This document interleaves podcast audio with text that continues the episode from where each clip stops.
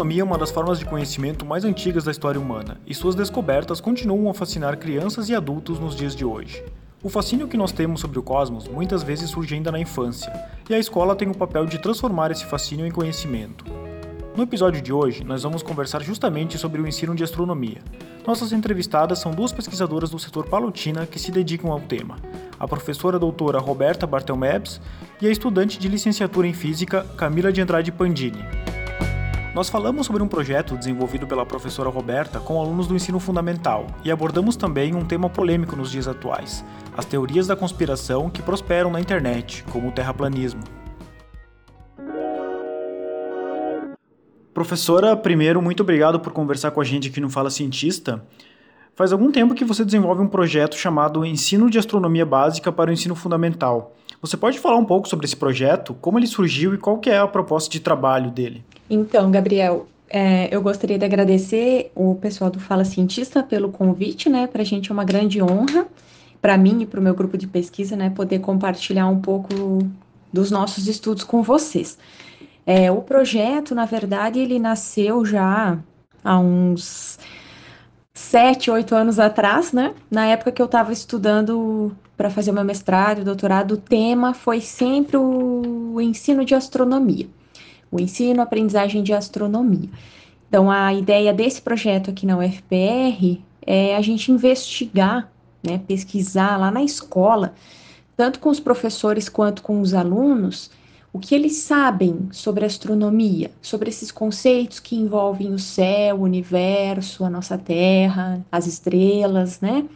Então, o que, que os professores é, sabem e estão ensinando e o que, que os alunos estão aprendendo, né? De modo geral, esse é um grande objetivo que a gente tem no projeto e a gente, é, para desenvolver ele, divide em várias frentes de trabalho, né?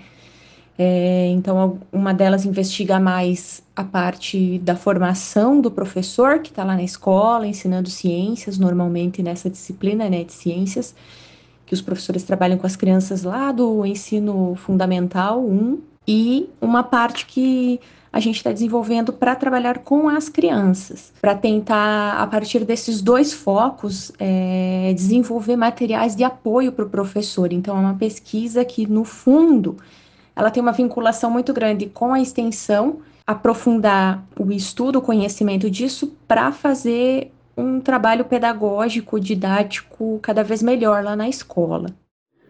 Você já pesquisa o ensino de astronomia faz algum tempo, né? Como surgiu o teu interesse por esse tema e, na tua visão, por que é importante que as pessoas aprendam sobre astronomia? Bem, é, o interesse por esse tema ele é algo bem particular, assim, acho que desde que eu era criança eu sempre me interessei pelos assuntos do céu sempre gostei de saber um pouco mais, buscava na época, na minha época, né, não tinha internet acessível para todo mundo, então eu buscava em revistas, algo que falasse sobre astronomia. Me marcou muito na quinta série, na época quinta série, hoje sexto ano, né, que eu tive uma professora de ciências que trabalhou os planetas. Então a gente teve que fazer uma pesquisa e aí era bem escasso a quantidade, né, o acesso ao material didático para isso, enfim, mas eu achei, nossa, maravilhoso. Mas acabei indo fazer é, uma formação em pedagogia e depois, lá na pedagogia mesmo, eu sempre tive interesse pelo ensino de ciências para as crianças. Foi aí que eu optei por fazer a minha formação continuada de mestrado, doutorado na área de ciências, né, na área de ensino, e sempre voltei para essa questão da astronomia. E aí, é, respondendo a tua outra pergunta, por quê, né? Por que, que é importante? Nós podemos apontar alguns motivos, assim, né? O primeiro deles, que eu gosto bastante de enfatizar, é a questão estética. A ciência como algo estético. Então, você poder conhecer o universo em que você vive, ter um, uma apreciação maior pelo céu, um conhecimento que faça com que você consiga, por exemplo, visualizar uma constelação, isso te dá uma experiência estética com o mundo muito rica. Além da astronomia, ela ter um potencial para questões que na escola são bastante importantes, como a interdisciplinaridade. É, esse termo, né, ele é um termo mais técnico, mas ele, ele quer dizer as disciplinas trabalhando juntas. Você não vai ter só matemática ensinando números, é, português, redação, Então, a, a astronomia, os temas de astronomia, permitem que o professor trabalhe com todas as disciplinas do currículo juntas. Então, para mim, são esses dois pontos são essenciais, mas acima de todos eles está a questão da alfabetização científica.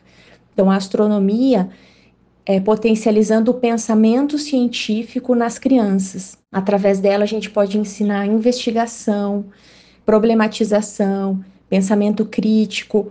Então, são habilidades que vão para além do conteúdo conceitual e permitem que o aluno se desenvolva, né, aprenda ciências de uma forma mais rica, viva, é, porque vai partir do interesse do aluno. É muito difícil você encontrar uma criança que ela não se interesse pela lua, que ela não se interesse pelas estrelas, que ela não tenha curiosidade sobre o universo. Então, isso é, é, um potencial didático enorme que o professor de ciências tem nas mãos. Então, eu, eu defendo né, essa ideia, especialmente do ensino de astronomia, por conta de, desses quatro apontamentos né, que, eu, que eu levantei para ti. E por que você decidiu trabalhar esse tema especificamente no ensino fundamental? Tem algo a ver com a faixa etária ou algo assim? É, tem. É, na verdade, é mais também uma questão de currículo, né? No currículo dos anos iniciais, a astronomia está sempre presente, tanto nos currículos municipais, de modo geral, na, por exemplo, aqui no Paraná, nas diretrizes curriculares do Paraná, eles estão presentes nos anos iniciais, na forma de conteúdos mesmo. As, a, os parâmetros curriculares nacionais também traziam e a base nacional também traz, sempre voltado mais para os anos iniciais dentro da disciplina de ciências. Então, por isso a gente sempre optou trabalhar com esses conceitos com os alunos do fundamental, né? Especificamente no 1, mas ah, há algumas alguns apontamentos a respeito desse, desse tema no Fundamental 2, mas a, a maior parte das pesquisas é geralmente sempre no Fundamental 1 por conta do currículo. E também é, por conta da da questão de se trabalhar com as crianças, né, os conceitos mais básicos de, da astronomia, né. Já no Fundamental 2 e no ensino médio, acontece no currículo dele se fragmentar em disciplinas, né.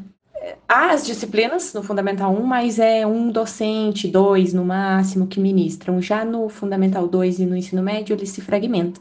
E normalmente quem trabalha com os conceitos da astronomia ou é o professor de geografia ou de física. Só que já está tão dentro da disciplina que a astronomia ela não existe mais. Alguns conceitos que fazem parte né, da ciência astronomia aparecem, mas eles são muito esparsos, muito diluídos no currículo. Então, normalmente o currículo dos anos iniciais é que vai trazer mais é, apontamentos e essa, mesmo essa obrigatoriedade do professor trabalhar com esses conceitos em sala de aula. Professora, você pode falar um pouco sobre a metodologia que você tem utilizado nesse projeto? Então, a pesquisa desse trabalho é feita com uma base qualitativa, né? Então, as nossas pesquisas, geralmente, né, as pesquisas na área de ensino ou de educação são com uma base mais qualitativa. O que quer dizer isso? Quer dizer que a gente não faz um trabalho estatístico dos nossos dados, a gente não trabalha com tabelas, gráficos, né? A gente trabalha com a análise de, no nosso caso, né, nesse projeto, da fala dos sujeitos. E como que a gente utiliza essa fala? Como a gente recolhe essa fala? Nós utilizamos um método chamado método clínico crítico. Ele foi desenvolvido pelo psicólogo Jean Piaget, é, na década de 30, né, 1930, por volta disso, que é um psicólogo bastante famoso é, que desenvolveu essas estratégias para conhecer o pensamento das crianças. É, é genial a ideia dele, porque através da conversa, da fala, do desenho, é, da manipulação de materiais concretos, essas crianças expressavam para ele, para os né, investigadores do, do laboratório dele, o que elas pensavam, como elas pensavam, e a partir disso ele criou é, categorias, né, enfim, é, estágios do desenvolvimento do pensamento do ser humano. Então, desde a infância até a, a idade adulta, como as pessoas organizam sua mente para aprender coisas sobre o mundo. E como que nós utilizamos esse método dele, tanto para os professores, que são sujeitos adultos, quanto para as crianças. Para os professores, a gente faz algumas adaptações, né? Mas a base é sempre a mesma. Nós pedimos para os sujeitos que eles peguem, né? A gente entrega uma folha em branco para eles, para que eles desenhem aquilo que eles sabem sobre o céu, aquilo que eles sabem sobre as fases da lua, como elas ocorrem, se eles conseguem representar no papel, como, como ele, um professor, por exemplo, explicaria no quadro, utilizando o giz, o movimento da Terra. A partir disso, nós fazemos perguntas e apresentamos um material concreto, né, que a gente usa bolinhas de isopor de diferentes tamanhos para que ele possa manipular e, e mostrar para a gente como é o movimento da Terra. E para as crianças, a gente, claro, né, é, a entrevista é um pouco mais lúdica, então tem algumas perguntas diferenciadas, o nível também das perguntas, mas é o mesmo, a mesma estrutura. Então tem a conversa, tem o desenho, tem a explicação do desenho, tem a manipulação do material concreto. E é uma maneira do entrevistador, né, de eu, os meus alunos, de a gente estar tá sempre atento ao que o aluno, ao que a, o sujeito está nos dando de feedback. Então, conforme o que ele nos responde, eu adapto as minhas perguntas. Eu não tenho um formulário fechado de perguntas. Eu tenho algumas orientações, algumas perguntas que eu gostaria que ele respondesse, mas conforme ele vai respondendo a entrevista, eu vou adaptando o meu material para conseguir é, coletar cada vez mais informações sobre aquilo que ele realmente pensa, acredita, quais são as concepções que ele realmente tem sobre aquele assunto. E qual tem sido o papel dos alunos da iniciação científica no projeto? Bem, é, o projeto ele só anda por conta dos bolsistas, né? Dos bolsistas e dos voluntários que trabalham é, comigo nesse projeto de pesquisa. Nós temos reuniões é, quinzenais com o grupo os, os, os alunos eles têm atuado diretamente nas escolas na aplicação dos protocolos, né, das entrevistas, tanto com os professores quanto com os alunos agora. Eu sempre faço um treinamento, né, com eles, vou nas primeiras para que eles possam se sentir mais seguros e confortáveis, mas depois eles é quem são quem seguem nas entrevistas, nas transcrições dos dados, e aí a gente trabalha com o grupo é, as análises, né? Trabalha junto com eles as leituras, né? Então, os alunos eles também fazem estudos teóricos com relação ao tema e é muito interessante porque com o passar do tempo, já fazem cinco anos que eu tenho esse projeto, já passaram vários alunos por esse projeto, e eu percebi ao longo desses últimos três anos que os alunos eles vão ganhando cada vez mais autonomia. Quanto mais tempo eles ficam no projeto, mais eles se envolvem com a temática, mais autonomia eles ganham. Então, quando eles chegam próximo ao período do TCC, eles sempre pedem para tentar fazer uma investigação que tenha a ver com o projeto de IC que eles já desenvolveram no decorrer da sua faculdade. Então, eu tenho três, é, três alunos, um inclusive que já se formou é, em licenciatura em física, agora na metade do ano, que desenvolveu o projeto de contos para o ensino de astronomia com as crianças. Então, ele trabalhou a criação de uma história fictícia, mas que trouxessem elementos da, do cotidiano dos, das crianças. Era sobre as fases da Lua. Então, ele foi lá na escola com o projeto, estava trabalhando na época com os professores e questionou o professor qual era a maior dificuldade, o conteúdo mais difícil, eram as fases da Lua. Ele investigou com as crianças quais eram as concepções alternativas, o que, que é isso, né? Que ideias que elas tinham, o que, que elas pensavam sobre as fases da Lua. E a partir disso ele criou um conto e trabalhou com elas. Eu tenho também é, outra aluna que está trabalhando especificamente com as ideias das crianças então, ela, ela ainda não está na fase do TCC, mas ela pediu se ela poderia investigar as crianças de modo mais específico, que ela tem curiosidade em trabalhar com as crianças. Eu tenho uma aluna que está trabalhando a construção de material didático alternativo, né, para os alunos com deficiência visual, para ensinar astronomia. E tem uma aluna que está trabalhando as concepções de alunos já do ensino médio sobre as fases da Lua. Então, são várias frentes de trabalho e que de maneira autônoma eles, é, a partir do projeto, solicitaram se poderiam inserir nos seus planos de trabalho dentro da IC essa temática, né? Como é um projeto mais amplo, é, eu, eu sempre possibilito que eles possam fazer investigação dentro daquilo que eles, que eles mais têm afinidade, né, interesse. Então, e né, só reforçando, então, é, a participação deles é extremamente importante, as bolsas de iniciação científica, o trabalho dos voluntários, porque eles acabam ganhando autonomia, fazendo tanto o projeto crescer quanto o próprio, a própria expectativa com relação à pesquisa, né, aos conhecimentos que eles criam com relação à pesquisa e a prática pedagógica deles no caso aqui, quem participa desse projeto são os alunos de licenciatura em ciências exatas, né? Então, tem também o um envolvimento com a prática profissional deles. Professora, nos últimos anos tem ganhado força algumas teorias exóticas, vamos dizer assim,